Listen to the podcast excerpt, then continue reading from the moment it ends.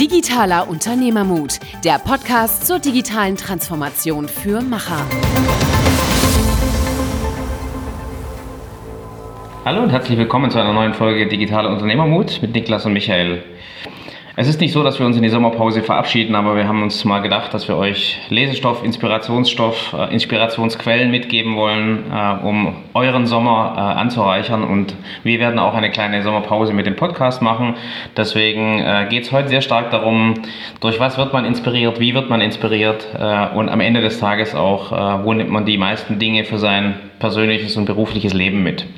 Genau, ist ja einer der, ähm, sag ich mal, wiederkehrenden Fragen auch im Podcast und wir dachten, es wäre einfach mal super, ähm, unseren Einblick dazu geben. Ähm, vor allem, wie, wie nehmen wir Informationen auf, wie gehen wir zum Beispiel mit Büchern um und ähnlichen Themen. Ich glaube, das ist ein super passendes, relevantes Thema und ich wette, dass auf jeden Fall genug Lesestoff und äh, andere Inspirationen ähm, rauskommen, dass man die Sommerpause auf jeden Fall sehr gut überbrücken kann. Und das Ganze machen wir jetzt ja auch hier so ein bisschen kleine Premiere, das erste Mal im Stehen. Ne? Genau, im Stehen, äh, bei, bei heißen Temperaturen. Also wir sitzen nicht am Strand oder äh, sind in der Liegematte, sondern wir stehen hier im äh, Büro und äh, am Stehtisch und äh, mal sehen, ob sich das äh, auf die Moral und die äh, genau. Intensität des Podcasts auswirkt. Ob sich das durchsetzt, ne? das wäre zukünftig. Genau. Aber ähm, wir, wir, haben uns ja ein bisschen unterhalten, äh, Niklas, und ähm, wie, wie, wie, siehst du das? Also welche, welche Rolle spielen solche Inspirationsquellen für dich? Wir haben ja extra gesagt, das sind ja nicht nur Bücher, sondern wie, wie nimmst du so, äh, mhm. ich sag mal, aktuelle Themen, interessante Themen auf? Ja, also ähm, ich fand es wirklich selber sehr spannend. Ich, ich fand es witzig, weil wir, glaube ich, so einen ähnlichen Wandel teilweise durch, durchlaufen haben. Ähm, ja, gerade als Social Media immer größer wurde, da wurde ja auch enorm viel Content immer geteilt. Es ging enorme Geschwindigkeit für mich zumindest kam es immer so vor, dass man immer brandaktuell alles mitnehmen muss und ähm, ja, habe dann halt auf Dauer gemerkt, dass dieses extrem schnelle Hin- und Her-Titschen, ähm, ja, mir hat dann irgendwann der Tiefgang so ein bisschen gefehlt und habe eigentlich so eine, so eine Rolle rückwärts gemacht, als ich dann auch äh, mich immer mehr mit beispielsweise auch Businessbüchern und so in solche Richtungen eingelesen habe und gemerkt habe, dass das einfach so eine ja, unendliche Weiten gefühlt sind von Sachen, die man konsumieren könnte, bin ich halt immer mehr darauf gekommen, dass ich gesagt habe, hey, ich versuche das viel stärker zu regulieren und zu steuern, was ich wirklich konsumiere und bin da eigentlich auch weggegangen von diesen aktuellen ähm, Themen, die, die sind immer noch ein Teil, sage ich mal, von dem Mix, aber eben nicht mehr der Hauptfokus, sondern vielmehr auf jetzt Bücher oder Podcasts, wo ich themenspezifisch versuche, ja, zu dem Zeitpunkt, wo ich es irgendwie für mich brauche, ein relevantes Thema, ähm, ja, mich da einzulesen und mich dazu drüber zu informieren. Also ist das bei mir zurzeit. Ja, ich glaube, du brauchst ja auch Zeit, ähm, um umzusetzen. Ich glaube, wenn du nur inspiriert wirst, äh, es ging mir zumindest so, dass du nur inspiriert wirst, du kriegst totale Quellen, du bist permanent äh,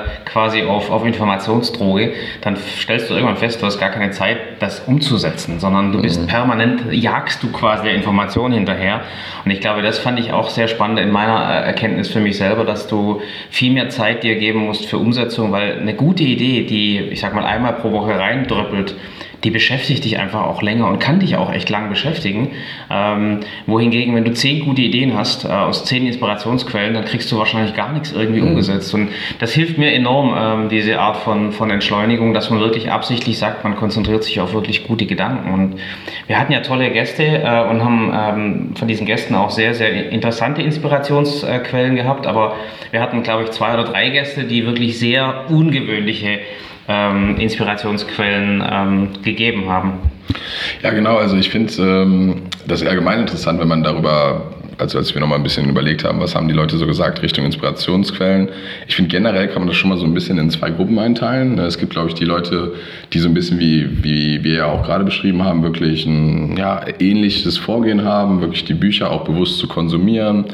Ähm, dann gibt es aber halt auch wirklich die andere äh, Schiene, die wirklich sagen, ich lese eigentlich kaum Bücher, ich bin wirklich nur in diesen aktuellen Dingen drin, höre vielleicht noch Podcast, aber ähm, lass mich da eher inspirieren. Und wie du schon gesagt hast, gab es dann auch zwei, drei Leute, wo ähm, jetzt nicht negativ gemeint, aber die einfach ein bisschen anders ähm, daran gegangen sind und auch nochmal ganz andere Art von Büchern zum Beispiel konsumiert haben. Und ähm, ja, das ging dann über wirklich ne, philosophische Texte, ob es ähm, ja, Plato, Kant ähm, oder auch Popper, ähm, die wirklich auch eine enorme Relevanz immer noch haben, bis hin zu, ja, auch mal weg von diesen Business-Themen, sondern eher fiktionale Bücher. Also ähm, finde ich auch in, interessant. Ich glaube, das ist auch zum Beispiel eine Sache, die, ähm, die zumindest bei mir auch durchaus immer ein bisschen diverser sein kann, weil ich mich schon sehr stark eigentlich auf Sachbücher zurzeit zumindest fokussiere. Ich weiß nicht, wie es bei dir so aussieht in der Richtung. Ja, also Belletristik kommt bei mir gerade sehr selten vor. ähm, das war ehrlich gesagt noch nie so richtig mein Ding.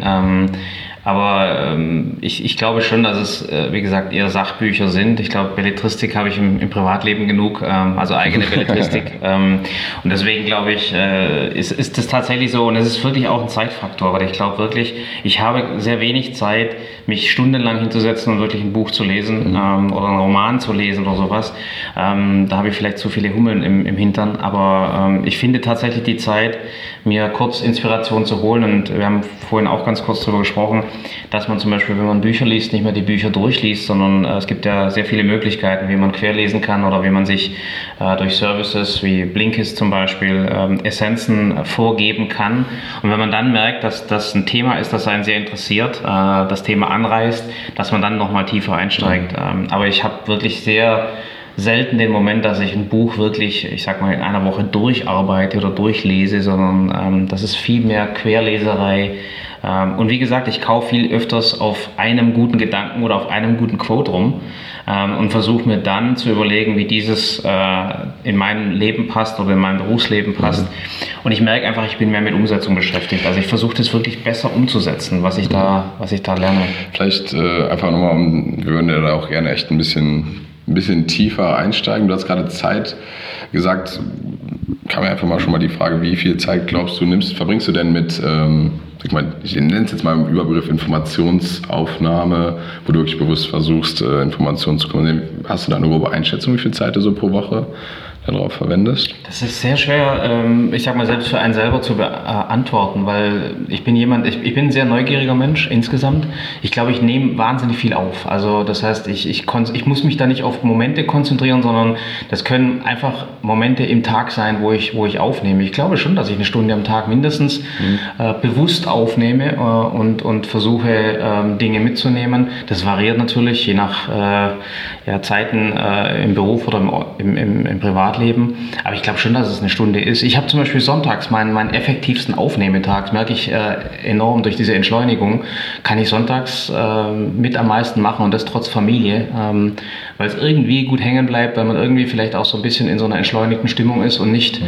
äh, eine PowerPoint-Schlacht hinter sich hat oder sowas. Ich glaube, das belastet einen dann auch. Ähm, deswegen, das, das würde ich sagen, so ein Stündchen. Aber wie gesagt, ich kann mich nicht mehr daran erinnern in den letzten Jahren, dass ich mal äh, an einem Buch wirklich wirklich äh, stundenlang gelesen habe und nichts anderes gemacht habe. Das kam bei mir ehrlich gesagt nicht so vor. Also bei mir ist das schon, ähm, also klar, wenn man gerade wenn man im Urlaub ist oder so ist, dann hat man da noch mal viel mehr Zeit für. Aber auch so versuche ich eigentlich ähm, ja schon irgendwie bewusst Zeit dafür für einzuplanen.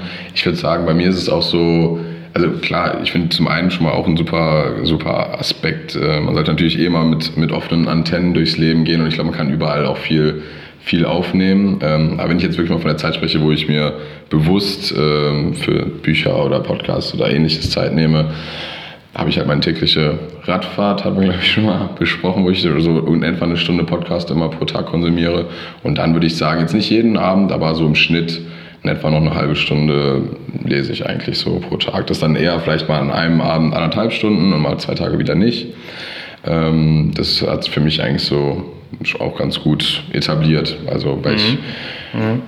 Jetzt, wo wir so drüber reden, fällt mir ein, also äh, ich gucke nicht mehr so viel fern auf, äh, wie, wie, früher, äh, definitiv nicht. Ähm, ich habe noch nie so wahnsinnig viel geguckt, aber was mir einfällt, ist, wenn ich Fernsehen gucke und gucke dann irgendwie eine, eine Doku oder so, sowas, dann merke ich relativ schnell, dass ich ähm, aufs iPad oder auf, aufs äh, Telefon abweiche, weil zum Beispiel höre ich dann irgendwas, sehe ich irgendwas und recherchiere dann online ähm, oder lese Wikipedia. Ich, ich bin sehr fasziniert von Menschen, also sprich, ähm, Biografien interessieren mich sehr. Äh, dann merke ich manchmal, dass ich eine halbe Stunde lang vor der Kiste sitze und eigentlich äh, Wikipedia gelesen habe. Also so, mhm. so, viel zum Thema Konsumieren, ähm, weil es einfach, einfach interessanter ist, irgendwie den Kontext, also für mich zumindest, den Kontext herzustellen, wie sich quasi zu beblubbern zu lassen. Ähm, und ich ziehe da jedes Mal was raus und dann äh, leidet meistens meine Frau drunter, weil der muss ich das dann ja erzählen, was dann, was dann alles, was ich gelernt was habe. Hast. Genau, ähm, äh, die findet das dann halb spannend. Mhm. Ähm, aber ähm, das ist schon auch interessant und wenn du das zusammen addierst, dann kommt wahrscheinlich doch mehr wie eine Stunde raus ja, pro Tag. Äh, aber ich meine, du hast es gerade so ein bisschen natürlich witzig verpackt und gesagt. Ähm, dann erzählst du es deiner Frau, aber ich finde das ein ganz wichtiger Aspekt. Ich finde, also zumindest bin ich auch so ein Lerntyp, äh, wenn ich Sachen lese, ist das schon mal natürlich das erste Level, aber gerade wenn ich darüber rede, mit anderen Leuten wirklich mal, ich nenne es jetzt mal angeregt darüber diskutiere, über einen Inhalt zum Beispiel von einem Buch und, und ich merke halt, dass ich das total oft ähm, ja auch gerne einbringe, weil ich finde, äh, ein Buch ist da auch ein super also du hast gerade zwar gesagt, du liest nicht mehr so oft alles von vorne bis hinten durch. Mache ich tendenziell schon öfter mal. Aber können wir gleich auch nochmal drauf eingehen, wie ich, wie ich zum Beispiel Bücher lese. Ähm, aber was ich halt spannend finde, ist zum Beispiel sich auch auf ein, über ein Buch, sag ich mal, ein Konzept zu verinnerlichen. Das haben wir öfter mhm. mal im Team, ähm, auch mit Leuten, wenn man zum Beispiel sagt, wir haben in der und der Stelle ein Problem, sagen wir mal beispielsweise Ownership für Sachen zu nehmen. Fällt mir gerade mal direkt so immer ein sehr präsentes Beispiel bei mir ein. Da gibt es das Buch Extreme Ownership. Das hatte mal ähm, ja, hier der Jan, ein Kollege von uns, mir empfohlen. Und wenn beide dieses Buch gelesen haben oder das Konzept zumindest verstehen, dann ist es auch sehr angenehm, sich darauf wieder beziehen zu können. Ne? Sagt so, das ist doch wie bei Extreme Ownership, dass man dafür Verantwortung übernimmt. Das müssen wir wieder mehr hinbekommen. Und ich finde, es gibt äh, eine ganz andere Tiefe von Verständnis, als jemandem nur zu sagen, hey, ähm, du musst jetzt mal mehr Verantwortung dafür übernehmen. Ja gut, die Tatsache, dass wir jetzt zum Beispiel darüber reden, wie wir äh, Inhalte konsumieren, ist ja auch schon ein Beweis dafür, dass es sich viel mehr verfestigt, weil die Frage, äh, wie viel liest du, wie viel konsumierst du, wo konsumierst du, fragst du dich normalerweise nicht so sehr.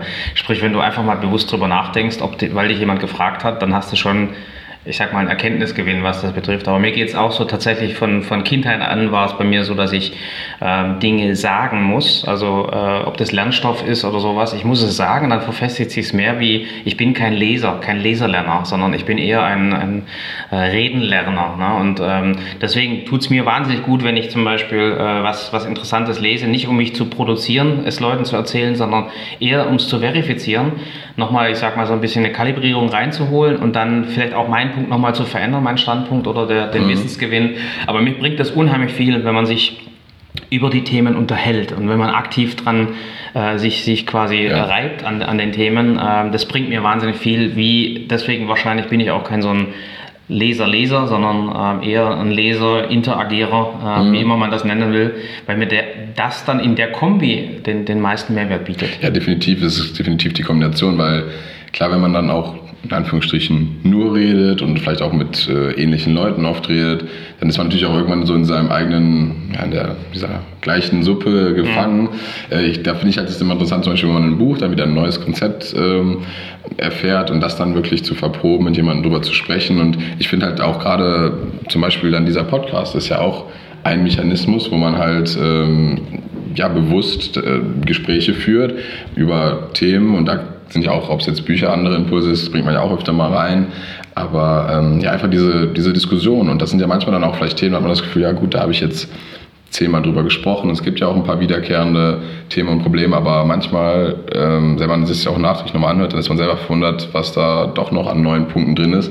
Und ich habe auch immer das Gefühl, dass man, ähm, ja, wenn man es redet, das Wissen so ein bisschen ja nochmal anders vernetzt wird mhm. auch so. Ne? Also ich glaube, das ist ja auch Grundgedanke, das Gehirn funktioniert halt ja nicht geradlinig, sondern ich glaube, wenn man aus verschiedensten Winkeln Themen mal beleuchtet und auch vielleicht auch verschiedenste Medien und mal liest du es und mal redest du drüber, ich glaube, dann sind dann noch ganz andere Verbindungen ähm, im Gehirn.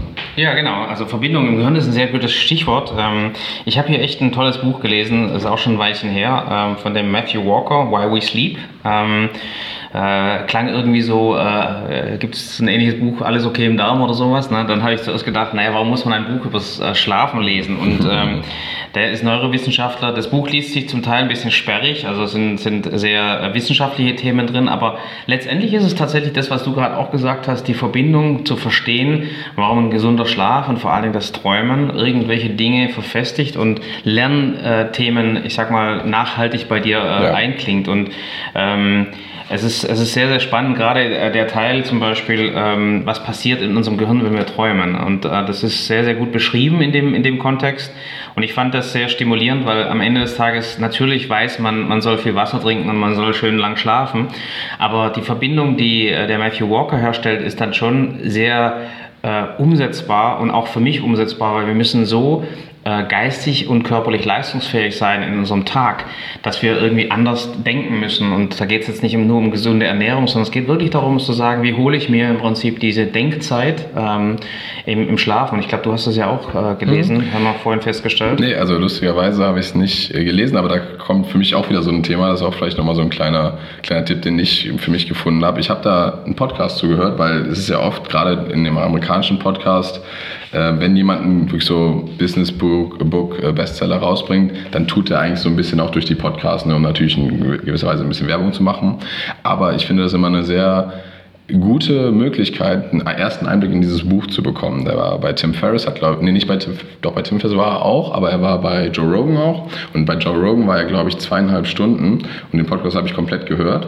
Und das ist für mich auch so ein Thema, diese verschiedenen Verbindungen. Ne? Wenn man den Buchtitel mal hört, und ich glaube, wenn man das komplette Buch lesen würde, dann ist man wahrscheinlich eher 20 Stunden oder so beschäftigt. Wenn man mal einen Einblick bekommen will, oder schon einen tieferen, dann kann man sich einen Longform-Podcast gut anhören. Man kann einfach mal den Autor bei Podcast suchen und mit einer hohen Wahrscheinlichkeit, wenn es ein amerikanisches Buch zumindest ist, dann war der entweder bei Tim Ferriss oder Joe Rogan, kann man sich das schon mal anhören. Und wenn man dann immer noch denkt, so hey, ich finde das Thema so interessant und so tief, kann man sich dann beispielsweise ja das Buch immer noch holen. Absolut. Das ist so ein, ein das habe ich mittlerweile echt öfter schon, schon ja, gemacht. Finde ich auch gut. Also ich meine, ich habe vorhin jetzt schon mal Blinkist erwähnt. Ähm, das ist für mich so ähnlich, dass ich ja. sage, ich höre mir das an.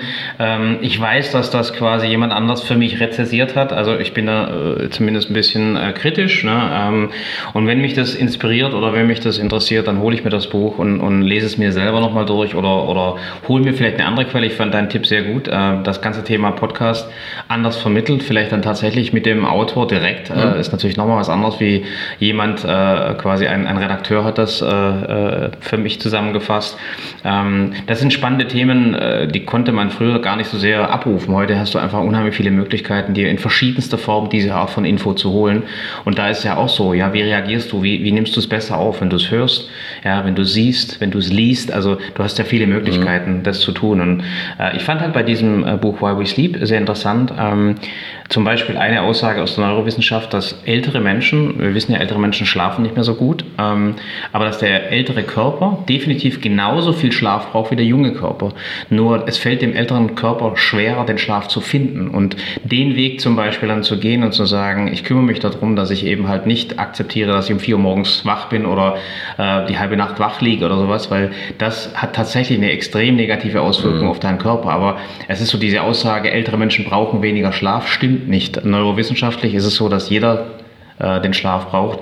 Nur du kriegst ihn nicht, du, du kriegst ihn nicht mehr so einfach wie früher. Und da dann wirklich bewusst dran zu arbeiten, zu sagen, wie kriege ich es hin, ja, dass ich meinen Körper mhm. trainiere, dass du einfach bewusst auch diese Zeit schlafen kannst, um zu träumen, um zu denken, um deine Synapsen weiterbilden zu lassen. Das finde ich zum Beispiel fand ich einen, einen sehr interessanten Aspekt, über den ich noch nie drüber nachgedacht ja. hatte. Ja, und ich finde halt das, was du ja ähm, eben auch schon gesagt hast, so, das ist ja vielleicht jedem bewusst, so, ne, Schlaf ist wichtig und so weiter. Aber auch teilweise, ne, das ist ja auch wissenschaftlich äh, belegt, ne, das ist ja ein Forscher, der Matthew Walker, der hat das ja nicht mal eben so einfach sich angelesen und äh, schreibt mal was drüber. Äh, also ich finde dann auch diese der hat zum Beispiel auch mal dann über die Negativeffekte gesprochen, ne, was halt wirklich, weil letztendlich über den Tag hinweg sind es wie so kleine Beschädigungen, die ja im Gehirn passieren, so hat er es ja beschrieben. Und die, der Schlaf ist ja das, was das dann wieder repariert und die Verbindungen dann wirklich zieht und setzt. Und ähm, das ist, glaube ich, er hat auch so Beispiele dann genannt, wenn du zwei, drei Stunden, äh, zwei, drei Tage zum Beispiel mit ähm, nur zwei, drei Stunden Schlaf auskommst, wie es manchmal in extremen Situationen zum Beispiel ist. Das hat halt Effekte wie ähm, ja, schon sehr hoher Alkoholkonsum oder so, also vergleichbare mhm. Effekte. Und das fand ich wirklich dann auch sehr bemerkenswert, auch was für Langzeitschäden auftreten können, wenn man nicht genug Schlaf bekommt. Und das sind halt alles so Themen, äh, die sind zum einen dann interessant und die motivieren einen ja auch nochmal viel mehr, das zum Beispiel dann nochmal wirklich umzusetzen, weil dass man viel schlafen soll oder genug schlafen sollte, das ist ja eigentlich bekannt. Aber dann auch mal zu hören, so warum und was das für Auswirkungen haben kann, hat mir dann zumindest auch nochmal gezeigt, so oh, das ist wirklich ähm, mhm. nichts, was jetzt so ja, man nur auf die leichte Schulter nehmen sollte. Nee, de definitiv. Also das war jetzt zum, zum Thema, ich sag mal, Lernen, Lernen, Aufnehmen. Also ich glaube, das kann jeder nachvollziehen, wenn man eine stressige Woche hat. Ähm, geistig anspruchsvolle Woche zum Beispiel, dass man eben äh, den Schlaf tatsächlich braucht, um, ich sag mal, seinen Kopf wieder auszuschütteln. Äh, das ist ein wichtiges Thema. Ich glaube, für uns alle jetzt in dieser Leistungsgesellschaft ein, ein, Thema, wo man sich mal drum kümmern kann. Aber ist jetzt, wie gesagt, nicht so ein Buch, wo du äh, so, so besserwisserisch durch die Gegend tragen wirst und sagen, du musst jetzt mhm. hier alles umstellen, was du kennst, sondern das geht mehr über die Logik des Erkennens und dann kannst du damit machen, was du willst. Ähm, deswegen fand ich es eigentlich äh, äh, sehr hilfreich. Mhm. Ja, das bietet sich jetzt für mich eigentlich auch ganz gut an. Ähm, sag mal, ein Buch, was in einem ähnlichen Bereich sich bewegt. Äh, da geht es nämlich um Meditation. Also ist für mich auch ein sag ich mal, ein Tool, wo man sagt, guten, guten Schlaf ist, ist die eine Sache, aber vielleicht auch innerlich äh, runterzukommen und Sachen zu verarbeiten. So, so nutze ich zumindest Meditation und das von Dr. Joe Dispenza. Das heißt, werde übernatürlich auf Deutsch oder Becoming Supernatural auf Englisch. Ähm, ist eigentlich auch original englischsprachig. Und ähm, ja, er redet darüber, wie man eigentlich ne, über seine Gedanken, die man hat, letztendlich äh, Gefühle abspeichert oder auch äh, steuert. Wenn ich ne, an was Positives denke, dann fühle ich mich meistens auch positiv. Und ähm, ja, über diese Gefühle, die ich habe, äh, verinnerlichen sich dann letztendlich Emotionen und ähm, verfestigen sich halt auch Gewohnheiten. Ne? Der hat wirklich sehr markante, ähm, sehr markante Ausdrucksweise, ist auch sehr ähm, wissenschaftlich geschrieben, aber er hat es wirklich trotzdem, kann, kann, man gut lesen. So, ja? Und äh, wer, wen das Thema zum Beispiel interessiert, da würde ich auch wieder empfehlen. Ne? Zum Beispiel mal gibt es echt einige gute Talks von ihm, auch nicht, die sind jetzt alle auch nicht super lang, gibt es teilweise äh, YouTube-Videos, die eine Viertelstunde so das Grundprinzip gut zusammenfassen. Und was ich da so bemerkenswert finde, ist, dass wir halt, glaube ich, immer mehr in diesem Kreislauf drin sind. Ne? Er, er, beschreibt wirklich so Sachen, so normaler Tagesablauf, man steht auf, man guckt auf sein Handy und ne, trägt vielleicht negative News und lässt sich so, so, so davon steuern. Ne? Und dass man da halt rauskommt und er sagt so, hey, wenn ich mich positiv verändern will, ne, da muss ich jetzt auch schon anfangen, sage ich mal, der erste Schritt dazu ist, überhaupt positiv zu denken, das selber zu visualisieren, weil ne, das ja, es, ist so ein Grundprinzip. Ne? Und äh, das finde ich zum Beispiel auch ein sehr sehr spannendes Buch in dem Bereich. Ja, ich meine, das ist auch so, genauso mit diesem Schlaf, äh, das sind einfach so, so, so Halbweisheiten, würde ich mal sagen, die einem irgendwie klar sind. Ne? Aber ich glaube schon, dass es wichtig ist, äh, dass einem das jemand nochmal erklärt. Äh, und wie gesagt, jeder, jeder für, für sich. Also zum Beispiel bei dem Thema Meditation habe ich nie so einen richtigen Zugang gehabt. Ne? Ich habe also Freunde, die sehr intensiv meditieren, die gehen dann auch auf ein, zwei Wochen Retreats, sprechen nicht, essen morgens nach 4 Uhr nichts mehr und also gehen wirklich voll, voll da auf und da habe ich keinen Zugang zu, muss ich ehrlich sagen, weil es irgendwie, äh, ich verstehe den Punkt, also auch sich, ich sag mal, diesem, diesem, diesem geistigen Lärm zu entziehen. Ähm, aber irgendwie ähm, habe ich das Gefühl, äh, würde, mir, äh, würde mir was fehlen, wenn ich im Prinzip so stark auf das Meditationsthema gehe. Und ich habe den Punkt noch nicht erreicht, ähm, dass mir es einfach so viel bringt. Aber ich, ich aber, sehe aber Menschen, ich, denen das wirklich was, was bringt. Aber was, was bei ihm vielleicht auch, das kann man nochmal hervorheben, sehr spannend ist, er hat das ganze Thema wirklich auch wissenschaftlich aufgearbeitet. Und das ist halt eine sehr spannende Kombination, weil es natürlich so aus Meditation hat ja schon was ja, Spirituelles, Mystisches, kann man ja sagen. Aber er vereint halt dieses spirituelle, Mystische mit wirklichen wissenschaftlichen Studien, die beispielsweise ähm, ja, die positiven Effekte wirklich ne, mit Kontrollgruppen und so weiter. Ähm, mhm ähm, ja, erforscht hat. Und bis hin sogar, dass sich beispielsweise ähm, ja, Gehirnstrukturen verändern und ähm, Heilungsprozesse angestoßen werden und äh, nicht nur so, ja, das ist mal eine Geschichte, man weiß nicht genau, wie es passiert ist, sondern wirklich mhm. über signifikante Studien. Und das fand ich, ist, glaube ich, auch für mich, ich bin ja auch ein Mensch, der eigentlich sehr logisch-analytisch denkt. Ähm, ich glaube, und glaube gerade, dass solche Leute manchmal vielleicht schwerer haben, so einen Zugang zum Beispiel zur Meditation zu bekommen. Ähm, aber ich glaube, gerade für diese Zielgruppe ist dann vielleicht das Buch wirklich interessant, weil es dann nicht nur ähm, ja, nicht nur diesen mystischen Teil gibt, der eigentlich äh, so prim sehr präsent immer in dem Bereich ist, sondern auch den, den wissenschaftlichen Aspekt. Mhm. mhm. Nee, also finde ich äh, sehr spannend. Wie gesagt, ich, ich sehe auch Menschen, ähm, die, die aus diesen Themen wirklich sehr viel Kraft ziehen äh, für sich. Aber ich glaube, das hast du am Anfang gesagt, ich glaube, so, so eine, positive Grundeinstellung, also sprich, dass man sich das auch selber einredet, äh, gar nicht negativ gemeint, aber dass man wirklich versucht, eben nicht immer das halb leere Glas zu sehen, sondern das, das halb volle Glas ich glaube, dass das einfach mit, mit einem selber was tut. Ne? Und ich glaube, das merkt man jeden Tag ja. äh, im täglichen Leben, wenn man versucht, sich selber im Prinzip mal ähm, an, an, an der Leine zu halten und zu sagen, okay, äh, wie gehst du daran? Also wie strahlst du das nach außen aus? Und ich glaube, das merkt man einfach, ob man sich damit beschäftigt und versucht, eine positive Grundstimmung mhm. für sich selber zu generieren oder ob man sich da mitziehen lässt, weil oftmals ist ja auch so ein bisschen so ein Strudel, wo äh, Menschen, ähm, ich sag mal, in so, eine, in so eine negative Grundstimmung kommen oder bei der jetzigen politischen Lage zum Beispiel mhm. könntest du ja auch, äh, ich sag mal, depressiv werden, äh, wenn du das permanent auf dich einprasseln lässt. Ähm, ich glaube, das sind so Punkte, wo, glaube ich, die Steuerung deiner Gedanken und das wirklich auch tatsächlich aktive Steuern deiner Gedanken, wenn man das kann, einem echt helfen kann. Ja, und, was ich da halt super spannend finde, ich glaube, es ist relativ simpel, ähm, dieses Grundprinzip mal zu verstehen. Ne?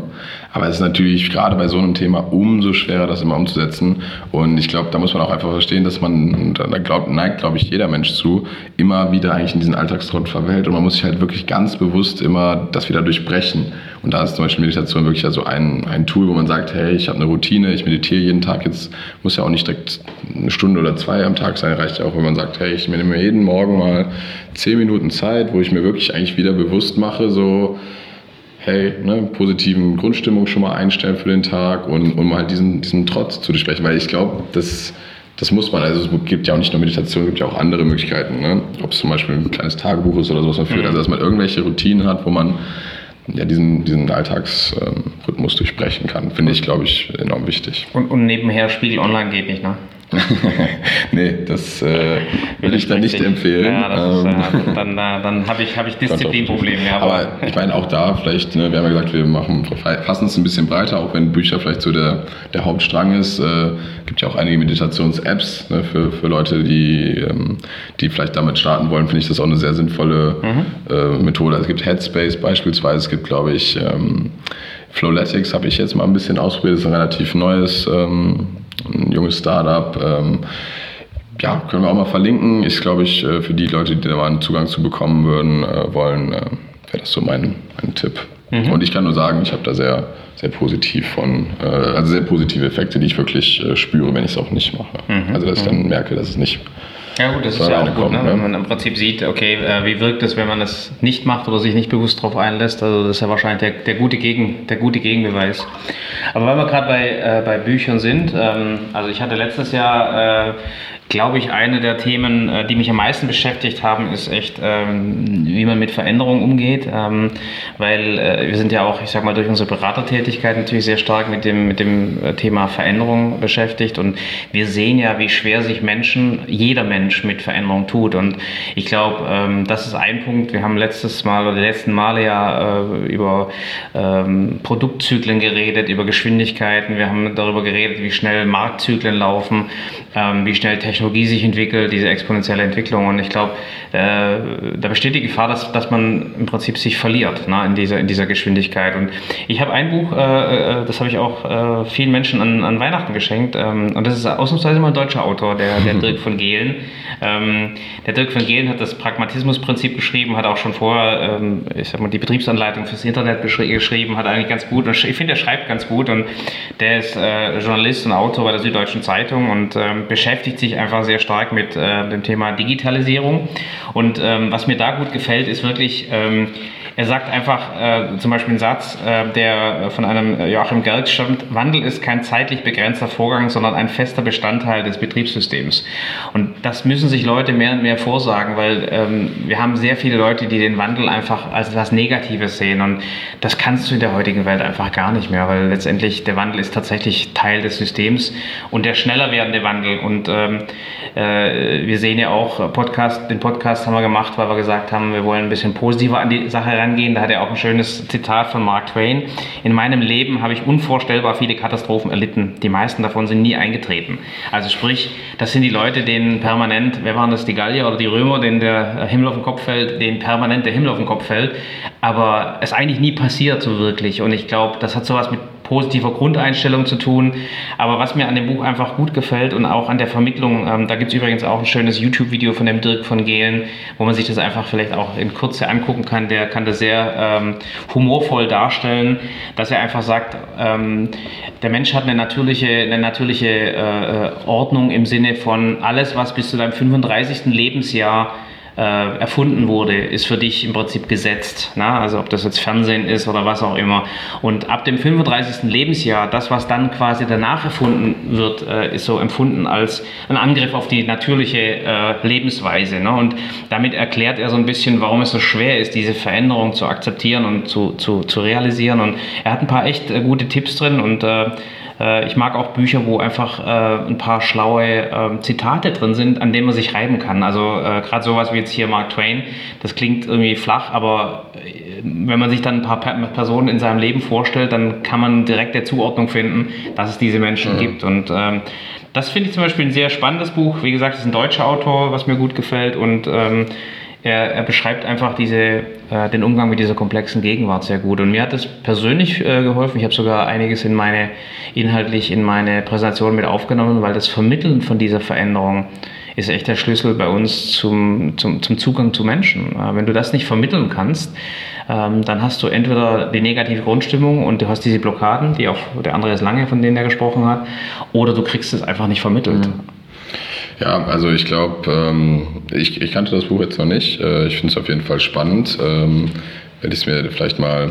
Genau, hier, ich gebe es dir. werde ich genau, ich habe es jetzt hier in der Hand. Äh, ich werde es mir mal durchlesen und vielleicht, äh, ich habe es eben schon mal angeteasert. Ich finde es halt, ich habe auch, ich habe es irgendwo selber mal gehört, ähm, wie man zum Beispiel so gut Bücher lesen kann. Ich weiß es leider gerade nicht mehr, sonst hätte ich definitiv hier den, will jetzt hier nicht die das ist nicht meine Idee, ne, sozusagen. Ich will jetzt hier nicht die Lorbeeren für irgendwas einheimsen, was ich nicht selber so, wo ich nicht selber drauf gekommen bin. Aber es ist eigentlich ziemlich simpel, wenn man so ein Buch anfängt zu lesen, dass man erstens macht auch nicht jeder, aber wenn es ein Inhaltsverzeichnis gibt, mal das Inhaltsverzeichnis komplett durchliest, weil mhm. dann kann man schon mal im Kopf so ein bisschen mehr einordnen, was da so wirklich äh, an Themen kommt. Ne? Und äh, die zweite Sache, dass man zum Beispiel bei den Kapiteln also wenn man wirklich schnell einen Überblick bekommen will, immer nur den ersten und den letzten Absatz liest, weil das meistens halt so die Einleitung und die Zusammenfassung von, dem, von der Hauptaussage in dem, in dem Kapitel ist. Und das kann man ja wirklich, ja, wenn es jetzt nicht ein Riesenschinken ist, aber wir reden jetzt hier bei den meisten Businessbüchern ja von so 300 Seiten, 200 bis 300 Seiten, mhm. sowas um den Dreh, kann man das eigentlich in einer halben Stunde gut durchlesen. Äh, also diese ersten mhm. und letzten Absatz. Und dann hat man schon mal einen... Ähm, ja, eine, Grundidee von, dem, von dem Buch, ja. ne, eine Essenz. Und äh, selbst wenn man es dann nochmal komplett von vorne bis hinten liest, kann man das Gehirn halt die Informationen viel besser einordnen, weil es halt den gesamten Bogen der, der Handlung sozusagen oder die Hauptaussage schon kennt. Und dann ist es natürlich trotzdem, ich würde trotzdem sagen, dass es ähm, äh, sinnvoll ist, wenn, wenn einen das Thema interessiert, man es selber für sich als relevant einstuft, das komplett zu lesen, weil meistens wird es ja dann zum Beispiel durch Beispiele ausgefüttert und äh, ver verändert sich nochmal ganz anders. Auch wenn man dann zum Beispiel in eine, in eine, Diskussion reingeht, ist es ja manchmal auch schwierig, ähm, ja, nur das abstrakte Konzept mal eben so zu präsentieren, weil, weil meistens viel mehr dahinter steht und wie man es dann wirklich anwendet. Aber es ist so ein, so ein Tipp, den ich äh, irgendwie sehr, sehr spannend fand und mhm. ähm, ich finde, das, das, passt zum, zum Titel das Pragmatismusprinzip, ja. weil das wäre dann tatsächlich ein pragmatisches Bücherlesen, äh, ein Querlesen. Es gibt ja auch so Schnellleser, die, das kann ich leider auch nicht so richtig, aber das ist schon mal ein ganz guter Tipp, dass man so die ersten äh, und letzten äh, Zeilen eines Kapitels lesen kann und hat dann eine Essenz. Wie gesagt, man lässt sich vielleicht auch zusammenfassen, gibt es ja die andere Möglichkeit. Genau, das war ja so ein bisschen aber, verschiedene. Ähm, ich glaube, das sind, sind, genau, sind verschiedene Themen, wie man, wie man sich dem nähern kann. Oder man hat eben halt das Glück, dass man vielleicht tatsächlich mit dem einen oder anderen mal sprechen kann von den, von den Leuten und kann äh, ich sag mal, diese YouTube-Videos sind eine super Referenz, finde ich persönlich, weil du einfach nochmal mhm. ganz anders multimedial an so ein Thema rangeführt wirst. Ähm, ich habe auch äh, jetzt in dem Fall zum Beispiel zuerst das YouTube-Video gesehen und habe mir dann das Buch gekauft äh, und habe dann mehrere Bücher davon gekauft. Also mhm. sprich, äh, auch da war es wirklich so ein Antasten, Rantasten. Äh, äh, ist es das wirklich, was mich irgendwie interessiert und weiterbringt? Und wenn ich ehrlich bin, muss ich sagen, war das YouTube-Video schon das für mich, wo ich die Nuggets rausgezogen mhm. habe, die für mich wichtig waren. Aber das Buch hat nochmal so ein bisschen äh, Verfestigung gebracht. Genau, ne? genau.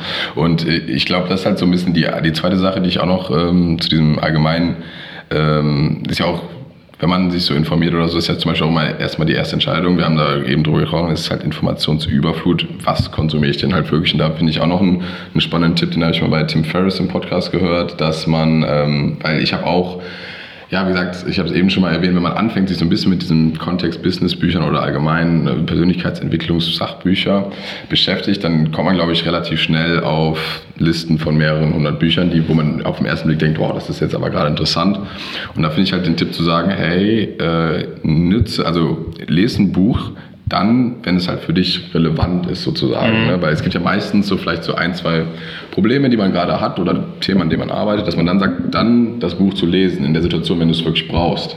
Weil mhm. ne, ähm, es gibt natürlich andere viele spannende Themen, aber wenn du es gerade nicht brauchst, ne, beispielsweise ich würde jetzt ein Buch darüber lesen, ähm, weiß ich nicht, wie äh, wie ich ein Startup gründe, mhm. aber ich bin gerade nicht in der Phase, wo ich ein Startup gründe, mhm. sondern ich äh, arbeite gerade hier in einer Unternehmensberatung, sage ich mal. Mhm. Also das heißt dann natürlich nicht, dass man, wenn man sich nicht dafür interessiert, dass man lesen kann, aber ich glaube, das ist manchmal ein ganz guter Filter. Oder ich habe gerade Probleme, mich äh, äh, zu fokussieren oder mit Change umzugehen, okay, vielleicht lese ich dann mal ein Buch, was sich damit beschäftigt. Und wenn man das dann kombiniert und sagt, äh, ich lese mal kurz an und ich lese mal diese ersten Absätze, merkt man ja vielleicht auch schnell, ob das Buch dann in der jetzigen Situation vielleicht relevant ist. Und so kann man das so ein bisschen optimieren, mhm. sage ich mal, die, die, die Zeit, die man da die man da reinsteckt. Mhm. Ja, finde ich gut. Also ich glaube, da hat auch interessanterweise jeder von unseren Gästen einen anderen Zugang. Das haben wir auch gemerkt, dass wir äh, nach den Inspirationsquellen gefragt haben und einige waren total überrascht ähm, und konnten, äh, ich sag mal, gar nichts äh, so, so, richtig von sich geben zuerst mal.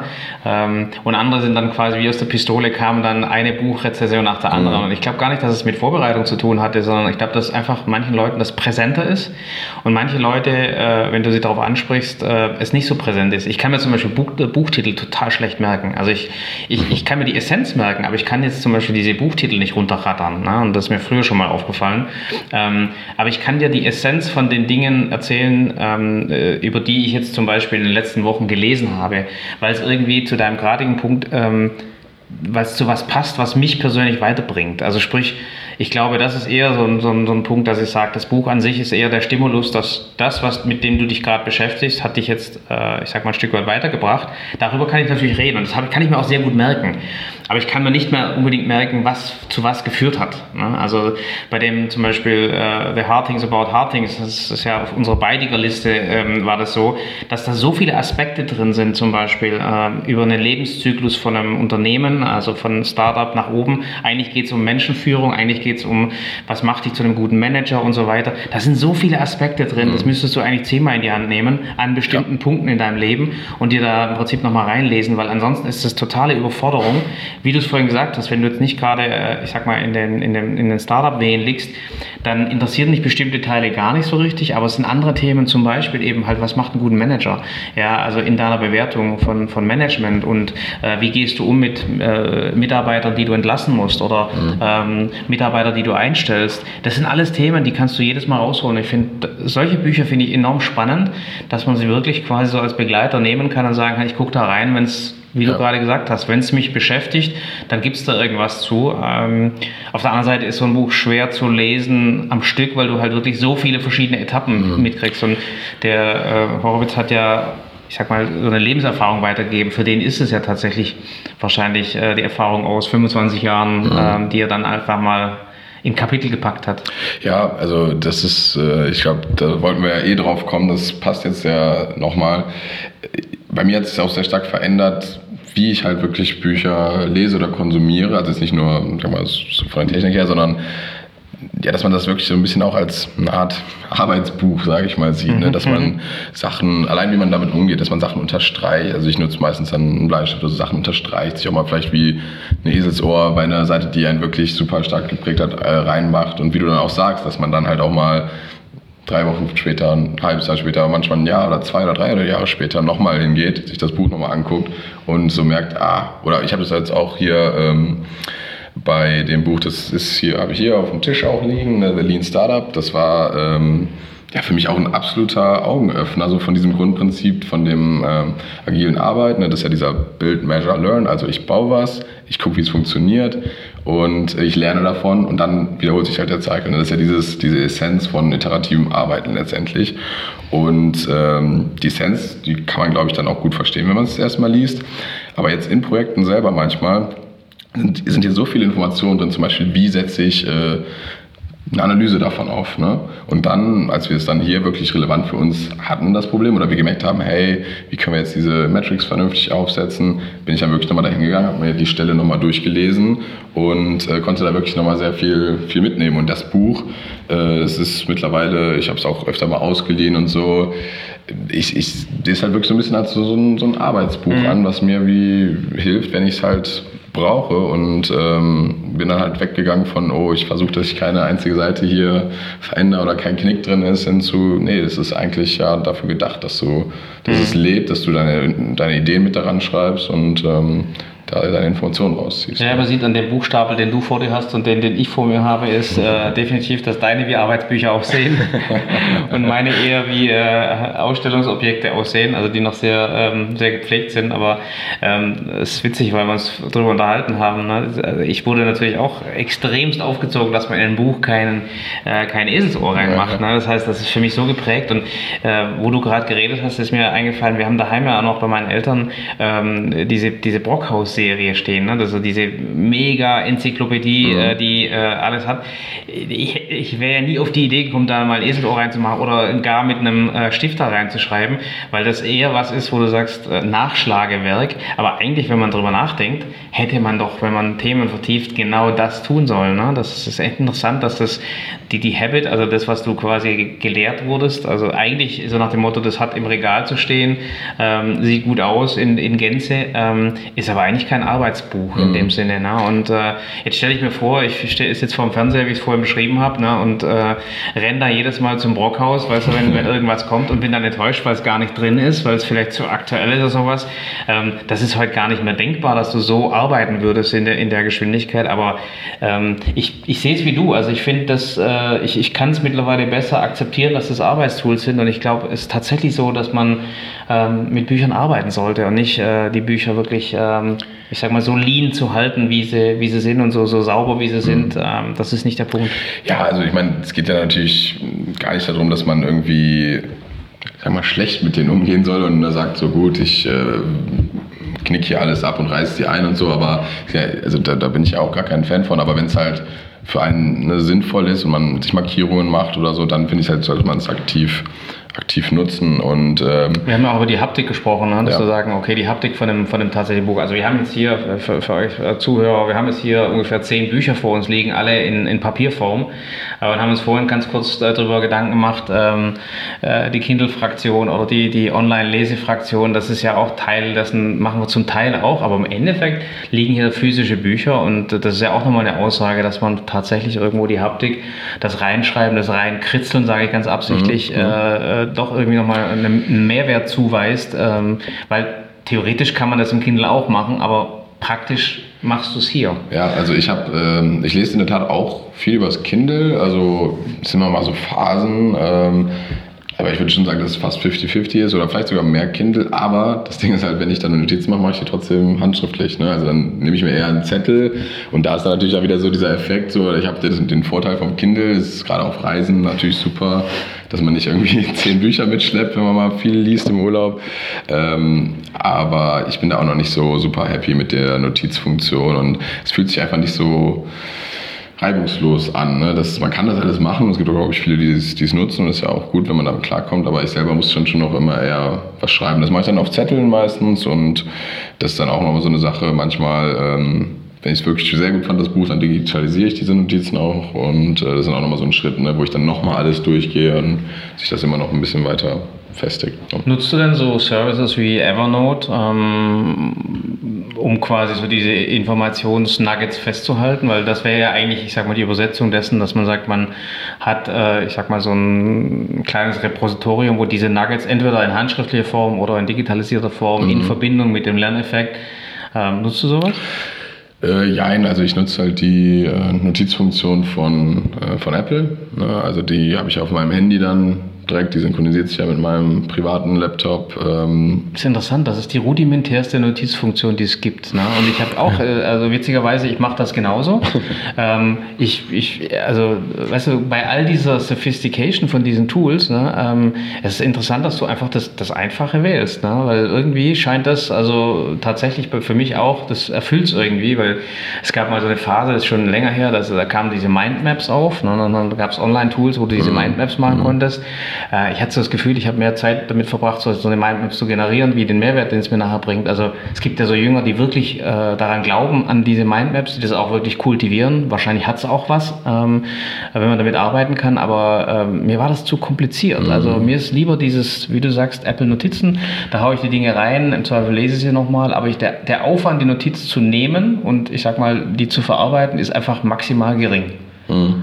Ja, also ich, ich finde, das ist ja, du sagst jetzt so die rudimentärste Notizfunktion, ist wahrscheinlich digital, stimmt das schon, aber das ist ja auch das, warum man dann oft dann nach einem Blatt und einem Stift äh, greift und da, da ist halt wieder für mich so ein bisschen das, was wir auch bei uns am Anfang haben, wo wir ein bisschen über äh, die Gehirnstrukturen und wie sich Informationen verbinden, das ist bei mir halt super ähnlich. Wenn ich die Sachen äh, runterschreibe, habe ich, das ist ja auch nachgewiesen, dass das schon mal nochmal ganz anderen Impuls hat, wenn man es auch selber hand, handschriftlich schreibt und dann aber halt dieser Schritt, weil natürlich hat es Vorteile, wenn Sachen digitalisiert sind, Ne? Man kann viel besser Informationen durchsuchen und so weiter. Ähm, deswegen ist das für mich einfach nur so ein Schritt. Das mache ich wirklich nicht mit jedem Buch. Und ich habe letztens jetzt auch nochmal, weil ich jetzt, äh, ich hatte fünf, sechs Bücher gelesen, wo ich echt viele Notizen gemacht habe. Und dann habe ich auch ähm, nochmal ein Buch gelesen und gesagt, ich habe jetzt echt nochmal keine Lust, jetzt keine Notizen zu machen, sondern jetzt will ich einfach mal will ich es einfach mal lesen, ne? das ist ja dann auch okay, aber es sind einfach nur so verschiedene Tools, die man dann ja nutzen kann. Und wenn ich ein Buch, wie gesagt, wirklich sehr gut finde, dann digitalisiere ich es halt und dann habe ich dann die Vorteile von. Und dann ist es für mich nicht so, oh, ist jetzt mehr Arbeit, sondern dann gehe ich halt nochmal bewusst alles durch und, und es ist einfach nochmal eine Verknüpfung mehr, die sich halt setzt. So, also das sehe ich dann gar nicht so negativ. Mhm. Es gibt ja auch äh, Leute, ähm, kenne ich auch ein paar aus meinem äh, Bekanntenkreis, die dann so Lesezirkel machen. Das heißt, mhm. die treffen sich dann, äh, jeder nimmt sich ein Buch vor, äh, die geben sich ein Thema für einen Abend und jeder hat irgendwie so die Vorbereitung mit einem Buch und kommt dann quasi und äh, die stellen sich gegenseitig diese Bücher vor. Finde ich eigentlich charmant, also finde ich von, von der Idee her cool, ähm, sowas zu machen, weil zu dem Punkt am Anfang, dass man, wenn man darüber spricht, vielleicht auch nochmal einen anderen mhm. Erkenntnisgewinn hat. Äh, hast du das schon mal gemacht? ich finde ich find die Idee wirklich enorm gut und ich habe schon, ähm, das ist wirklich fest auf meiner Liste, dass ich das mal machen will. Ich habe mich in der Meetup-Gruppe, gibt es hier in Köln eine, mal angemeldet, ähm, die halt wirklich so ähnliche Büch Buchtitel, die wir jetzt gerade schon besprochen haben, äh, einen Leseclub dazu hat, so Business Books nennen die das, glaube ich. Ähm, aber es ist, wie gesagt, nicht nur Business, sondern auch Persönlichkeitsentwicklung und Why We Sleep oder sowas würde da auch, denke ich mal, sehr gut, sehr gut reinpassen. Und das habe ich mir fest vorgenommen, dass ich da mal hingehen will. Wobei ich finde es halt auch, ich, ich habe da selber so viel Spaß und Freude dran, mich über sagen wir mal, interessante Ideen oder auch kontroverse Ideen in solchen Büchern auszutauschen. Ähm, ich meine, das geschieht natürlich manchmal auch einfach zufällig, ob es jetzt oder in, in, einem Podcast oder ähm, mal auch zwischendurch. Wir machen das ja auch manchmal.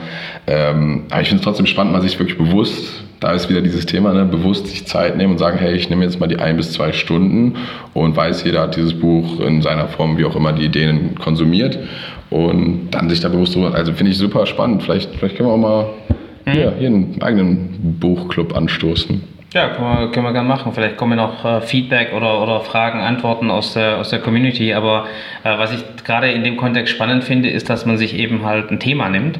Also zum Beispiel sagst du hier Messbarkeit von Startup-Erfolgen als Beispiel. Mhm. Und die Leute, die teilnehmen, bringen, bringen ihre Perspektive ja. mit zu dem Thema. Ne? Das heißt also, du gehst jetzt quasi nicht, sagst, ich stelle dir das Buch mhm. XY vor, sondern das muss sich irgendwie einreihen in, in einen Erkenntnisgewinn zu einem aktuellen Thema, das vielleicht gerade äh, einen beschäftigt oder die Gruppe beschäftigt. Und das finde ich eigentlich spannend, weil da siehst du halt auch, wie unterschiedlich dann Menschen sind, die dann mit ganz verschiedenen Dingen kommen, die ja zu den Büchern, die wir hier haben, die zum Teil einfach einen ganz anderen Kontext haben. Aber gerade das finde ich spannend, weil du, du bist ja schon sehr oft eindimensional als Person. Ne? Du tendierst immer auf ähnliche Dinge zu gehen. Ne? Also ja. Also mich interessiert zum Beispiel Technologie extrem. Also das heißt, wie, wie wirkt sich Technologie aus? Aber das ist ja nur ein Aspekt dessen, äh, wenn du dann, ich sag mal, andere Leute fragen würdest, die kämen vielleicht eher aus der Ethik oder die mhm. kämen aus der Philosophie oder mhm. und das finde ich super spannend, wenn dir im Prinzip sowas reflektiert wird, dass du, ähm, dass du einfach merkst, wie eindimensional du eigentlich bist. Ja, ich finde halt das Konzept, was du gerade gesagt hast, eigentlich auch echt sehr spannend. Also dass man irgendwie sagt, entweder man nimmt sich ein Thema vor oder man macht halt wirklich einen, ne, man sagt, man gibt vielleicht ein Buch vor oder so, man sagt, das ist das Buch und wir wollen gerne auf das Thema eingehen, aber dass man das dann eher so ein bisschen umdreht, ne? dass die Leute vielleicht ihre eigenen Bücher mitbringen und sagen, dass dann da so eine, eine viel weitere Diskussion noch entstehen kann, finde ich, finde ich echt interessant. Vielleicht können wir das wirklich mal. Neues Podcast-Format, ne? wir nehmen alles auf und ja, gut, das lassen, die Leute, dann, lassen die Leute teilhaben an Das könnte man dann auch noch äh, überlegen, äh, dass man das auch noch mit angeht, aber ähm, das, das finde ich echt eine, eine super Idee, weil ich meine, der Vorteil ist ja halt einfach so ein bisschen, dass du. Ähm, du hast natürlich, ich glaube schon, dass man eine gewisse, eine gewisse Vorgabe braucht. Und das ist natürlich bei so einem Buchclub, bei dem normalen Format der Fall, dass alles ein Buch ist. Aber dann hast du halt die diversen ähm, ja, Anknüpfungspunkte und dann die Möglichkeit, ja wirklich mit Leuten zu diskutieren, die vielleicht ähnliche Probleme haben und die dann einfach vielleicht auch schon andere Quellen genutzt haben. Also das, das sollten wir auf jeden Fall mal angehen. Das mal, mal kultivieren. Weiter kultivieren, definitiv. Ja. Ich habe noch ein, ein Buch, das ich sehr, sehr spannend finde. Ähm, äh, das finde ich auch, das ist tatsächlich Lesestoff vielleicht für den Sommer, weil wir haben uns ja gesagt, äh, Lesestoff oder, oder, oder äh, Inspiration für den Sommer. Und das ist äh, von dem äh, Michio Kaku, äh, äh, von dem gibt es schon relativ viel. Das ist auch ein äh, relativ präsenter Typ im, im in den Medien. Ähm, die Physik der Zukunft, unser Leben in 100 Jahren. Und er, er macht da so einen Rundumschlag ähm, quasi von allen Technologien, die jetzt so, ich sag mal, in, in, ähm, in den News sind und versucht diese Technologien einzuordnen. Das gefällt meinem Buch sehr gut, dass er versucht, versucht, ähm, jetzt nicht die Technologie runterzurattern, sondern er versucht sie miteinander einzuordnen. Also sprich, er sagt, diese Möglichkeiten wird es geben. Ne? Da, da, kann man dann dran glauben oder nicht dran glauben. Wenn man das Buch vielleicht in zehn Jahren nochmal anpasst, wird man feststellen, ähm, nicht weit genug gedacht, äh, könnte eine Möglichkeit sein. Es könnte aber auch sein, es, es geht einem so wie, äh, wenn man den Film Minority Report anschaut und sagt, wow, der ist jetzt äh, zehn oder elf Jahre alt und äh, Wahnsinn, das ist alles jetzt machbar, was da vor zehn, elf Jahren komplett als Fiktion gezeigt wurde. Und was ich bei ihm äh, sehr spannend finde, ähm, Mm-hmm. Er pickt sich bestimmte Themen raus und sagt zum Beispiel, äh, die Zukunft der Energie ist ein Thema, äh, das er beleuchtet. Und das finde ich auch spannend, so ein bisschen äh, die Dinge gegeneinander zu stellen und sagt, okay, was, was, wie wird das unser Leben beeinflussen, beeinträchtigen? Und ähm, das Zweite, was mir sehr gut gefallen hat, war ähm, ein Kapitel über Stellvertreter und Avatare. Also sprich, ähm, ja, welche Möglichkeiten bietet er das in der Zukunft eben halt nicht mehr physisch so präsent sein zu müssen und ähm, die, die Vor-Vor-Vorstufe ist, ich sag mal, eine Skype-Konferenz oder so, ne? aber mhm. da geht es ja wirklich darum, dass man im Prinzip Stellvertreterthemen äh, mit reinbringt und es bringt ihn natürlich dann zu, zu KI und da geht er sehr stark ähm, auf ähm, auf die, äh, ich sag mal, Ethik ein. Und ähm, ich fand hier äh, ein paar Punkte interessant. Also der sagt zum Beispiel, wenn man ähm, äh, Robotern oder, oder äh, künstliche Intelligenzen Menschenverstand beibringen muss, ähm, dann müssen sie, obwohl sie ein viel besseres Gehör haben wie Menschen, müssen sie trotzdem Kontext verstehen. Also sprich, wenn man zum Beispiel sagen würde, Kinder mögen Süßigkeiten, aber keine Strafe. Oder Seile können ziehen, aber nicht drücken. Wenn man solche Sachen einem, einer Maschine erklären muss, ja, ist es sehr, sehr schwieriger Kontext. Mhm. Und ähm, da gibt er ein paar äh, sehr interessante Aussagen, weil er sagt halt, für den Menschen sind diese Aussagen total selbstverständlich. Ja, die hast du abgespeichert als verstehe ich sofort. Eine Maschine wird sich wahnsinnig schwer tun damit, das in Kontext zu bringen. Ja? Mhm. Und solche Themen, die, die ein bisschen so ein bisschen, äh, ich sag mal, hochrütteln ähm, und und äh, sein, sein Plädoyer äh, zu dem Thema als Abschluss ist halt, ähm, dass diese, die, diese, diese technische Möglichkeit eine Riesenchance ist, aber man die Chance eben nutzen muss, indem man sich dort positioniert, wo man eben an diesen Schnittstellen arbeitet. Also sprich, ähm, nicht äh, dem, dem, ich sag mal, der künstlichen Intelligenz hinterherhecheln oder äh, der Technologie hinterherhecheln, sondern sich zu überlegen, ähm, was wären denn Schnittstellen, die zukünftig eben solche Schwierigkeiten, wie ich sie gerade beschrieben habe, ähm, erklären und, und mhm. äh, ich sag mal, lösen können. Diese Art von Rolle wird immer gebraucht werden, ne? weil letztendlich musst du immer diese, ich sag mal, ähm, äh, Computer oder, oder künstliche Intelligenzen weiterentwickeln, inklusive der Ethik. Und äh, daher finde ich es ein sehr interessantes Buch. Es ist sehr kurzweilig zu lesen, es ist zwar äh, dick mit fast 600 Seiten, aber das ist sicherlich ein, ein, ein, Sommerthema für diejenigen, die sich für Technologie interessieren. Da kriegst du echt einen 360-Grad-Blick auf das Thema. Mhm. Ja, spannend. Äh, ich finde es einfach auch wieder lustig, weil die Mechanismen, die wir ja gerade ein bisschen theoretisch beschrieben haben, haben bei mir auch direkt wieder voll eingesetzt. Ich kann, also ich, ich kann das, kannte das Buch, habe es jetzt noch nicht gelesen, aber ich habe direkt auch wieder so zwei, drei Sachen, die mich, ähm, die mich getriggert haben, weil ich kenne auf jeden Fall den, den Autor, ne, Michio Kaku, der ist, äh, ist ja eigentlich einer der bekanntesten Metaphysiker der mhm. Welt, so und auch sehr präsent, ja. Auch auf YouTube gibt es ja einige spannende Talks von ihm und das ist vermischt halt ja wirklich, was du ja auch gesagt hast, ne, diese ethischen, moralischen Ansichten, dann aber auch sehr tief Technologie, ähm, Physik und solche Themen. Und ein, ein Video, was mir, was da wirklich nur sehr empfehlen kann von ihm, ist uh, The Universe in a Nutshell. Ich weiß nicht, mhm. ob du mhm. das kennst. Also da rattert er wirklich, also das heißt rattert, aber es ist verständlich, aber in 45 Minuten redet er vom Urknall bis hin zu Technologie heute auf ja wirklich tiefster physischer ähm, Ebene. Ne? Also von fängt an mit Atomen und wie die zueinander hängen und aber finde ich immer noch sehr verständlich und das ist, glaube ich, auch so ein bisschen seine Gabe, ne, dass er sehr komplexe Dinge wirklich sehr gut ausdrücken kann. Er kann sie gut ähm, ausdrücken, aber was mir am besten gefällt, ist, er, er, er sortiert sie ein. Ja. Und das finde ich das Spannende daran, ist zu sagen, also die Abfolge von Technologien oder die Abfolge von technischen Aspekten ist eine Sache, aber was uns schwerfällt als Menschen, ist ja die Einsortierung dessen. Also sprich, wann brauchst du was oder wann ist was wirklich tatsächlich ein Fortschritt? Sowas zum Beispiel finde ich, finde ich spannend und das äh, hast du recht. Also da hat er, finde ich, eine, eine, Gabe, das wirklich zu vermitteln. Was du damit machst, ist dein Ding, wie, wie überall, aber ähm, das finde ich schon schön und ich meine, wenn man sich überlegt, wie komplex das ist, mit äh, dem man sich beschäftigt hier, ähm, dann hilft es einem trotzdem, wenn man eine gewisse Einordnung hat. Und wenn ich mir jetzt zum Beispiel gerade überlege, wie gehe ich heute mit, äh, mit Thema Energie um, ähm, dann gibt einem das schon mal was, weil da sind tatsächlich Entscheidungshilfen drin, wie man sich eben, mhm. ähm, ich sag mal, dem Thema Energie der Zukunft nähern kann. Ja, ja, und die zweite, der, der zweite Punkt, den, den du dann noch getriggert hast, du hast es nur kurz, kurz angeschnitten, aber das passt ganz gut, weil ich ja noch einen, einen Tipp mit reinbringen wollte oder eine, eine Empfehlung für den Sommer. Du hast ja gesagt, dass er auch darüber spricht, ne, was sind so Stellvertreter, Avatare und ähm, ja, da gibt's, es gibt, weil wir wollten jetzt nicht nur Bücher reinbringen, ne, auch wenn das für uns, glaube ich, beide eine der Haupt, Hauptquellen äh, ist, gibt es die Serie Black Mirror auf Netflix, ähm, die der Name sagt schon so Black, es ist schon meistens sehr kritisch ähm, damit umgeht, wie Technologie uns in Zukunft ähm, beeinflusst und verändert, also unsere Verhaltensweisen als Mensch. Und äh, ist, ist wirklich was, was mich immer sehr zum Nachdenken anregt. Da gibt es beispielsweise eine Folge, da geht es darum, dass man verstorbene Person sozusagen klonen kann. Ne? Also alle Informationen zu der Person werden gespeichert, also sowohl Aussehen, aber auch Verhaltensweisen und Ansichten und so weiter. Und dann kann man ähm, die Person sozusagen klonen und hat mehr oder weniger Ansprechpartner wieder. Den, den, die gleiche Person dann wieder.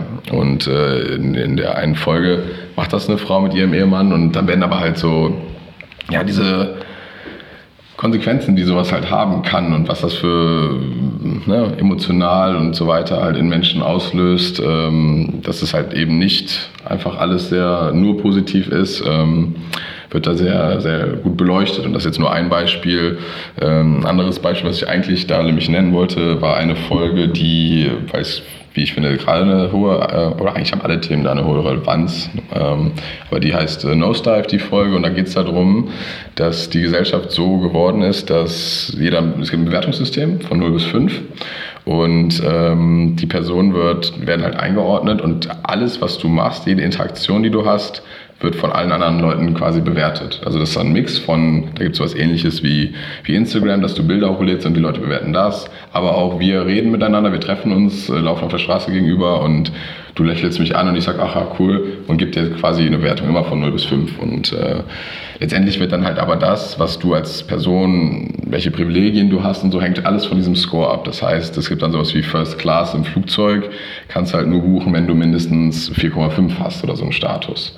Und es äh, ist wirklich sehr spannend, weil ich finde, es vermischt so ein bisschen ähm, das, was zum Beispiel in China passiert, mhm. mit so einem sozialen Bewertungssystem, dass manche Privilegien dir nur noch zugänglich werden, wenn du eine bestimmte Bewertung hast, mit aber auch so Sachen wie, ja, das, was ich als öffentliche Aufmerksamkeit über Social Media beispielsweise bekomme. Ähm, das wird so miteinander vermischt und äh, ist, glaube ich, klar, dass das ein ziemliches Spannungsfeld ist, ne, was so soziale Gerechtigkeit und auch Interaktion angeht, weil halt wirklich, ich will jetzt nicht zu viel vorwegnehmen bei der Folge, kann man sich gerne mal anschauen, aber ja, es natürlich enorme Konflikte auslöst und auch die Interaktion von Menschen halt nicht mehr echt teilweise sind, ne? weil da eigentlich nur darauf aus ist, zu gucken, dass man seinen positiven Score beibehält. Ne? Ja gut, das ist ja heute schon so, ne? Dass, äh, wenn du heute auf soziale Medien gehst, zum Teil siehst du das ja, dass das so ein, so ein äh, Vanity-Contest ist, äh, dass, dass man im Prinzip wirklich die Likes, Shares und so weiter ähm, einsammelt, um ähm, ja, sicherlich auch kommerziellen Erfolg zu haben, aber natürlich auch, um die Reputation zu kriegen. Ich glaube, das Kritische an diesen Themen Social Scoring ist halt immer der Maßstab. Ne? Das heißt, der Maßstab und wer emittiert den, also wer mhm. gibt den raus. Das sind die zwei Sachen. Und ich meine, wenn du das Beispiel China nimmst, dann gibt es dort halt eine Grundvorstellung letztendlich, was äh, sozial akzeptabel ist. Und die ist halt vorgegeben. Und ich glaube, das ist halt eines der Probleme, ist zu sagen, das ist, das ist ein Thema, dass man sagt, das kann missbraucht werden. Ne? Stell dir vor, mit der besten Intention hast du so ein so Social Scoring System äh, in der besten Demokratie der Welt und ähm, dann kommen andere Machthaber an die, an die Macht und haben quasi das Instrument und können es ja. gegen dich verwenden. Das sind halt eben Themen, äh, mit denen man sich dann beschäftigen muss. Aber äh, finde ich sehr spannend, weil ich glaube, wir leben heute schon in, einem, in einer mhm. Social Scoring Welt. Ne? Ja, also definitiv. ein Stück weit. Und, und ähm, wenn man sich damit beschäftigt, es gibt Leute, die sich dem entziehen und heute auch noch entziehen können. Aber ich glaube, zukünftig wird es immer schwerer, sich dem zu entziehen, weil ich glaube, es geht so ein bisschen in die Richtung, ähm, mhm. die du vorhin beschrieben hast. Genau, und äh, ich meine, wir sagen ja selber, wir wollen definitiv natürlich positiv eingestellt in die Zukunft gehen. Deswegen ähm, wollte ich das nur mal eben kurz mal dazu sagen. Ne? Das ist, ich finde halt, positiv in die Zukunft gehen, ist, mache ich auch und das finde ich wichtig, aber trotzdem halt mit einem Bewusstsein, was passieren kann. Und das finde ich hilft halt bei, also das schafft halt Black Mirror bei mir zumindest oft, weil, wie du sagst, ne, wir leben schon in einer Welt, wo ein gewisses Social Scoring gibt, ob es jetzt so extrem ist ne, wie in China, wo es das wirklich einfach gesetzlich gibt. Oder eben, es gibt ja auch heutzutage schon Mechanismen, dass wenn du gewisse Followerzahlen hast als Influencer oder so, muss ja nicht immer nur Millionen sein, sondern auch, hey, wenn du 10.000 Follower hast und du bist bei uns im Hotel, dann kriegst du einen Rabatt oder so. Da gibt es ja schon solche Sachen. Ja, oder wenn du als Uber-Fahrgast einfach zehnmal schlecht bewertet wurdest von dem Fahrer, holt dich keiner mehr ab. Genau, ne? Also das genau. heißt, also das gibt es heute schon. Das ist ja schon Genau, Realität. das ist letztendlich zum Beispiel dieses Uber-Prinzip ist ja das. Und was die halt machen, nehmen halt das, was in der Realität gerade schon ist. Und das sind oft Themen, wo man denkt, oh ja, das sind wir ja gerade schon so am Anfang und pushen die halt so ins Extremere rein. Ähm, aber das triggert halt bei, bei einem dann einfach nochmal, dass man darüber nachdenkt und dass man dann halt selber wieder hingeht und sagt, gut, wir haben eine Verantwortung als, als Person, diesen Wandel mitzugestalten und halt zu, zu schauen, dass es weiterhin einen positiven Effekt ähm, ja, für alle oder sag mal für die Mehrheit auf jeden Fall der Menschen hat und nicht nur ähm, ja, das nur aus seiner eigenen Perspektive sieht und sagt, gut, solange ich ja in dem System funktioniere, ist mir das egal, ne? sondern dass man sagt, man versucht es eigentlich ja ganzheitlich positiv ähm, ja, jetzt stell dir mal vor, stell dir mal vor, äh, eine künstliche Intelligenz wird weiterentwickelt und die künstliche Intelligenz wäre quasi automatisch verantwortlich für dieses Social Scoring. Also sprich, äh, es ist eine Reflexion, weil jemand hat diese Intelligenz ja ein Stück weit antrainiert. Ne? Es ist eine Reflexion dessen, was da ist und ja, kann man sich sehr, sehr gut ausmalen, was dann passieren würde. Ne? Also was wird bestraft, was wird äh, im Prinzip äh, belohnt. Ähm, das sind schon Themen, wo man sich wirklich Gedanken machen muss. Und ich glaube, wir sind gar nicht so arg weit weg davon, haben wir vorhin äh, kurz darüber gesprochen, aber ich glaube, dass man sich wirklich bewusst machen muss, ähm, inwieweit man das mitgestalten will. Und mitgestalten in dem Fall heißt eben halt nicht nur wählen gehen, sondern heißt wirklich was zu tun. Also das ist, glaube ich, eines der, der Themen, es bezieht sich jetzt auf Fridays for Future oder diese Themen, dass man, dass man wieder mehr tun muss, weil ich glaube, das wird zum, zum, zu einem Selbstläufer. Ne? Und ja. äh, die Technologie macht es einem so einfach, äh, dass diese dieses Selbstläufertum eigentlich noch mehr unterstützt wird. Ich glaube, das ist, das kann sich jeder selber an die Nase fassen und sich überlegen, ähm, was man tut. Aber ich glaube, man muss einfach wieder mehr tun. Weil solche Themen, die werden sich vorwärts bewegen. Also es gibt einfach sehr viele opportunistische äh, äh, Menschen, die Interesse haben, dass solche Themen vorwärts getrieben werden. Mhm. Und ich meine, es wird ja heute schon Menschen wie Mark Zuckerberg oder anderen zugeschrieben, dass sie, ich sage mal, an, an, an solchen sehr neuralgischen Stellen sitzen mit unglaublich viel Informationen über die gesamte Menschheit eigentlich. Ähm, wenn das missbraucht werden will, ähm, dann kann das extrem missbraucht werden. Und kleinste Themen ne, ähm, sieht man ja heute schon mhm. durch Analytikskandale etc. Was man ja nicht sieht, ist ja, was mit dieser angehäuften Intelligenz, mit diesem angehäuften Wissen passiert. Das ist ja, ja da und das wird immer weiter angereichert. Definitiv und ähm, ich meine, mit dem Blick auf die Uhrzeit sind wir jetzt ja so ein bisschen, bisschen am Ende der, der Folge, der letzten Folge, bevor es in die kleine Sommerpause geht. Und ähm, ich finde es genau richtig, was du gesagt hast. Es geht darum, dass man ne, was tut, was macht, sich in sich einbringt. Ähm, und ich glaube halt, dass ein erster Start davon immer natürlich ist, dass man ein Bewusstsein generiert, dass man sich mit den Themen beschäftigt. Da war ja so das Ziel heute, da ein bisschen Input zu geben, ein paar erste Anreize zu geben. Wir sind da sehr offen, natürlich jetzt auch hier das Feedback zu bekommen, vielleicht auch weitere Buchtipps von euch oder auch mal Feedback zu Büchern, die wir vielleicht jetzt hier empfohlen haben oder auch zu den anderen Medien. Und ähm, ja, ich, ich finde, das ist mir nur gerade während der Folge auch ein bisschen gekommen, was bei mir jetzt in der Folge auch nochmal super stark rausgekommen ist, ist halt diese verschiedensten Verknüpfungen, die vor allem ja in dieser komplexeren Welt immer, immer diverser werden. So haben wir ja die Folge jetzt ein bisschen aus dem Bauch aus natürlich auch angegangen. Wir haben Buchtipps gegeben, parallel eingestreut, wie man Bücher äh, konsumiert oder andere Medien auch konsumieren kann. Und ähm, ja, haben jetzt einfach wieder gezeigt, dass das ähm, schon auch so einer der Hauptaspekte so einer Digitalisierung ist, halt diese wirklich Verknüpfungen, die über verschiedensten Arten und Weisen äh, kommen. Ne? Ja, definitiv. Ich meine, wir haben jetzt Aspekte des Lernens gehabt, ne? wir haben Aspekte des Verdauens gehabt, des Einsortierens gehabt. Äh, also das sind einfach wichtige äh, Kriterien und kann sich ja jeder selber einen Reim drauf machen, aber es gibt einfach äh, sehr, sehr viel Information. Ich finde, zu dem letzten Thema, das wir gerade besprochen haben, ähm, gab es ja auch schon einen sehr guten Impuls in einem der letzten Podcasts. Das Thema Datensparsamkeit ähm, ist zum Beispiel auch ein Weg des Tuns, dass man eben versucht, seine eigenen Daten sparsam in die Welt zu bringen. Ich glaube, damit kann man, glaube ich, mit am meisten beeinflussen, ähm, dass das eben halt nicht äh, gegen einen verwendet wird. Aber ähm, ich finde es sehr spannend, weil wir haben uns jetzt äh, ein äh, Stündchen über äh, Impulse unterhalten und ähm, vieles waren Buchimpulse, aber es waren auch andere Impulse. Deswegen wird sicherlich nicht das letzte Mal sein, dass wir mal drüber sprechen. Äh, wir holen auch gerne das Feedback ein. Also wenn es Impulse und Feedbacks gibt, ähm, dann sehr gerne auf den äh, gängigen Kanälen. Und wir haben ja auch weiterhin sehr spannende Gäste vor uns und werden auch weiterhin äh, die Quellen dieser Gäste äh, näher beleuchten und ähm, dementsprechend in, in, den Podcast bringen. Genau, in diesem Sinne würde ich sagen, äh, verabschieden wir uns jetzt erstmal für die nächsten vier, vier Wochen, Wochen, und genau. Äh, freuen uns dann aber natürlich auch wieder mit, mit neuer Energie in die nächste, ins nächste Jahr. Ich das ist ja wirklich genauso. Dann ein passt, Jahr. Passt, passt für uns genau. Ja. Dann können wir tatsächlich vielleicht mal den Liegestuhl rausholen. Aber der Stehtisch hat sich bewährt äh, für, für, uns. Ich hoffe, ihr seht es genauso und äh, freut euch auf den Lesestoff und äh, gebt uns Feedback zu äh, den verschiedensten Themen, die wir hier angerissen haben, wenn es euch interessiert. Alles klar. Bis auf, dann. Auf Wiederhören. Vielen Dank fürs Zuhören.